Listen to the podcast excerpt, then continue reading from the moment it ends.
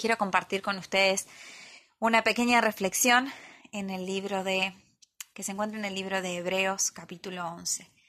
Esta semana estuve pensando sobre este texto y sobre la fe y sobre cómo llegaron estas personas ¿no? a, estar en este listado. Creo que todos nosotros hemos leído en algún momento Hebreos capítulo 11 y si usted no lo ha hecho le dejo como tarea pendiente que se pueda sentar con la Biblia y leer este, este capítulo de la Biblia que es tan impactante y es tan desafiante para nosotros el poder ver y aprender de estas personas que fueron enlistadas en lo que hoy conocemos como los héroes de la fe, ¿no? Este, este listado, este mural, este pasillo en donde recordamos y vemos aquellas personas que resaltan en la historia por su fe, precisamente por haber mantenido la fe. Y hablamos de la fe y el capítulo 11 empieza en el versículo 1 diciendo después la fe, la certeza de lo que se espera, la convicción de lo que no se ve.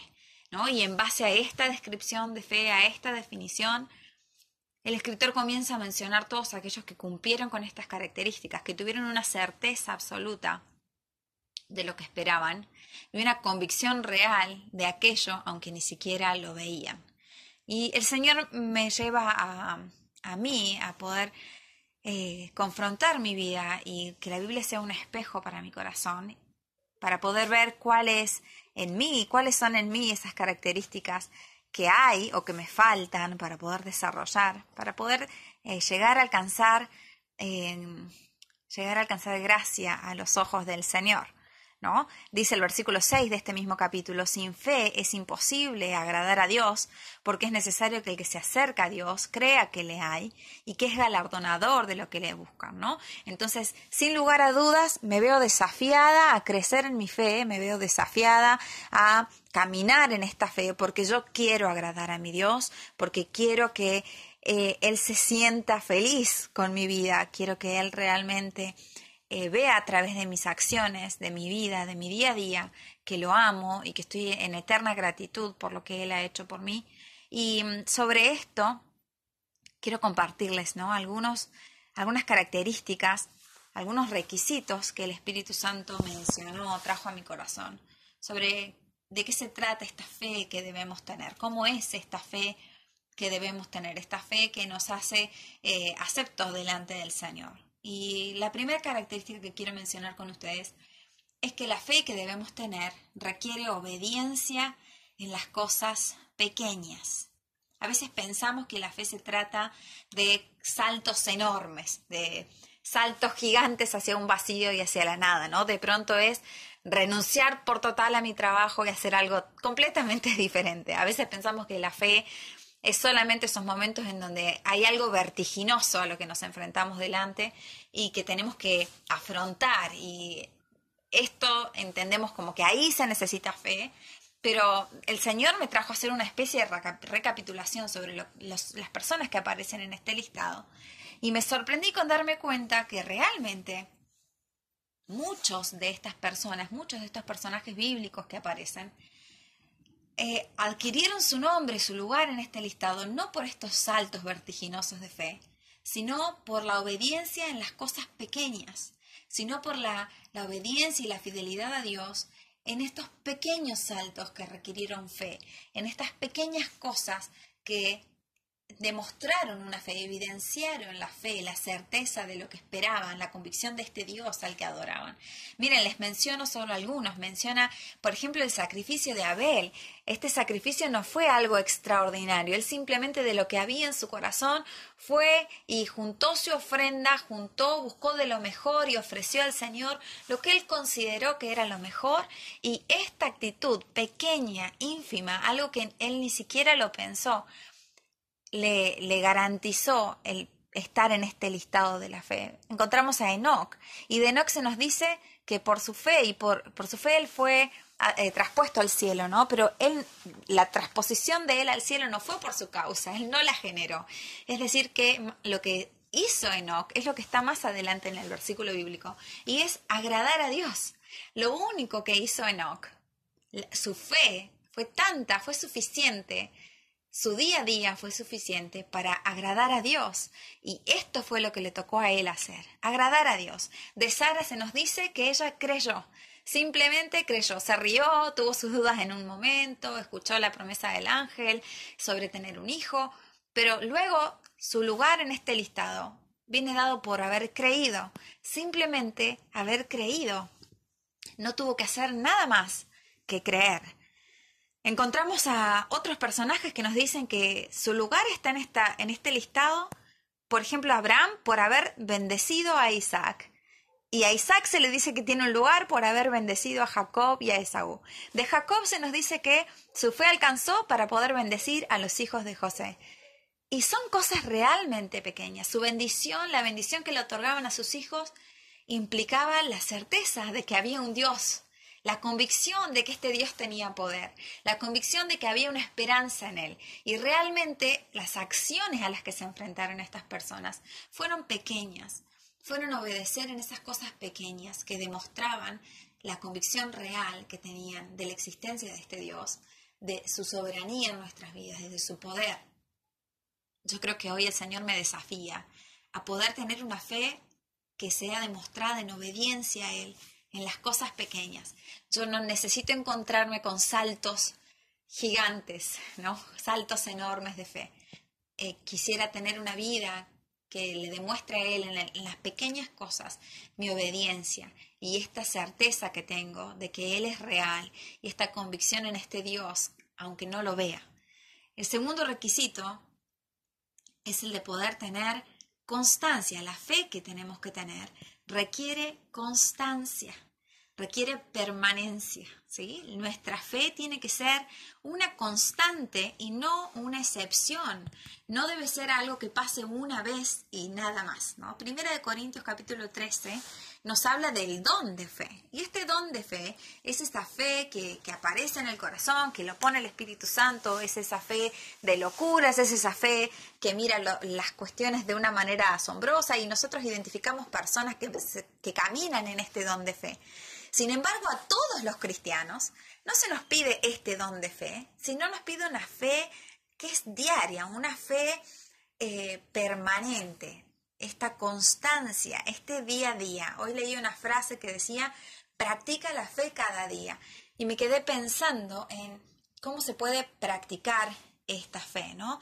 Eh, no es un ejercicio, pensé inicialmente, no es algo que, que practico como si fuese una, un idioma. Y luego me di cuenta que sí, realmente yo puedo practicar la fe. Practico la fe cuando me llega esa boleta de luz con un número exorbitante y veo mi trabajo, veo mi ingreso y digo, Señor, ahí practico mi fe. Opto, elijo, decido creerte. Señor, decido creerte en la situación con mi familia. Señor, decido creerte en la situación dentro de mi hogar. Decido creerte ante tal problema, ante tal dificultad. Decido creerte cada vez que salgo a buscar un trabajo porque entiendo que en algún momento la puerta que tienes preparada para mí va a estar abierta. Es decir, que la fe sí se practica y la fe requiere constancia, requiere que no la tenga hoy y mañana la pongo en un frasco. No la simulo hoy y mañana me olvido. Es algo que nace de mí porque es puesto por el Señor y porque está sustentado en, en Hebreos 11.1.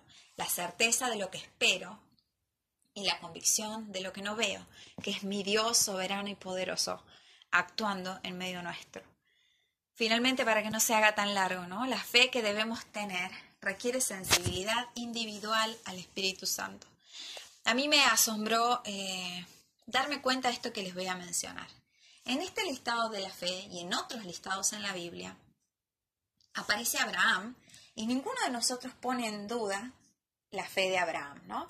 Abraham, siendo llamado, dice la Biblia, obedeció para salir al lugar que había de recibir como herencia, ¿no? Y este salir con toda su gente, con todas sus cosas, eh, requiere fe total, requiere una fe absoluta, y esto, este es uno de esos saltos de fe, este es, es un salto de esos que pensamos, eso sí es fe, ¿no? Y nos asombra este personaje bíblico.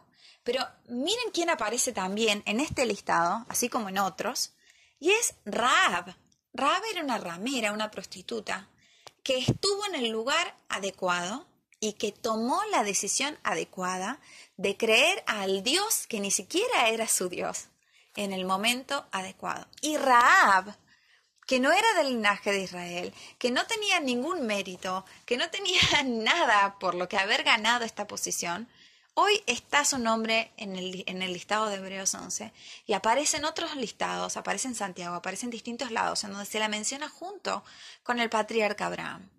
Yo creo que realmente el Señor nos quiere dejar bien en claro que la fe que tenemos que tener requiere una sensibilidad individual al Espíritu Santo. Dios no está esperando que yo tenga la fe que le está demandando al pastor Damián, por ejemplo. Y Dios no está esperando que yo tenga la fe que le está demandando a la hermana que vive a dos cuadras de mi casa. Dios está esperando que yo tenga la fe que se me es requerida a mí en este momento de manera individual es necesario que nosotros tengamos sensibilidad individual al Espíritu Santo.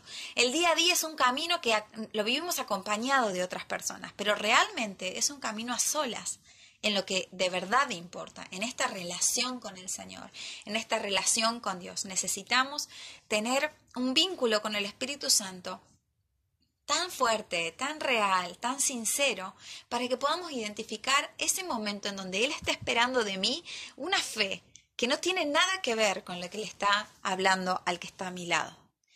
No te compares, hermano, no se compare con otra persona, pero tampoco se excuse en esa comparación con otra persona, ¿no? Podemos usar comparaciones para decir yo no soy tanto, pero también podemos buscar una persona que no está haciendo las cosas tan bien y decir, bueno, comparado a eso yo estoy mejor, así que hasta aquí llegué. No, el desafío con el Señor es individual y el Señor está esperando de nosotros que podamos también ser sensibles a lo que Él quiere eh, hacer crecer en nuestras vidas, a lo que Él quiere desarrollar en nuestro corazón.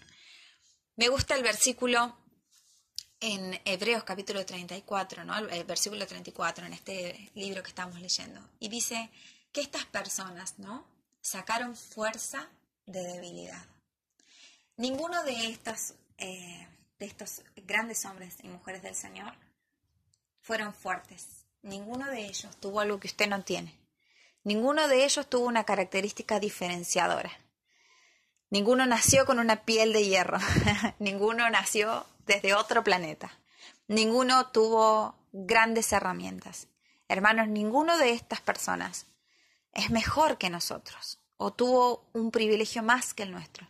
La única diferencia que hay en ellos es que decidieron creer, tener una certeza absoluta, tener una convicción real. Ellos no sabían que estaban yendo a este listado de héroes. No sabían, no hicieron nada de lo que hicieron para estar en algún momento en un listado.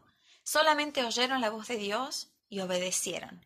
Obedecieron al Señor, creyendo que Él, que era el que decía las palabras y que era el que prometía, también tenía poder para hacerlo realidad. Y realmente deseo que el Espíritu Santo pueda hacer crecer en nosotros esa convicción real de quién es Dios, de cuál es su poder, de cuál es su lugar en este mundo, de cuál es mi lugar en este mundo, cuál es mi posición como hijo de Dios y saber cuál es mi meta como hijo de Dios, cuál es mi objetivo. Y en base a esto caminar, ¿no? Caminar con certeza, con seguridad, sabiendo que esta fe requiere de mi obediencia en las cosas pequeñas, requiere de mi constancia todos los días practicar mi fe y requiere de mí una sensibilidad individual al Espíritu Santo, estar atentos a su voz. Que el Señor los bendiga, los amamos.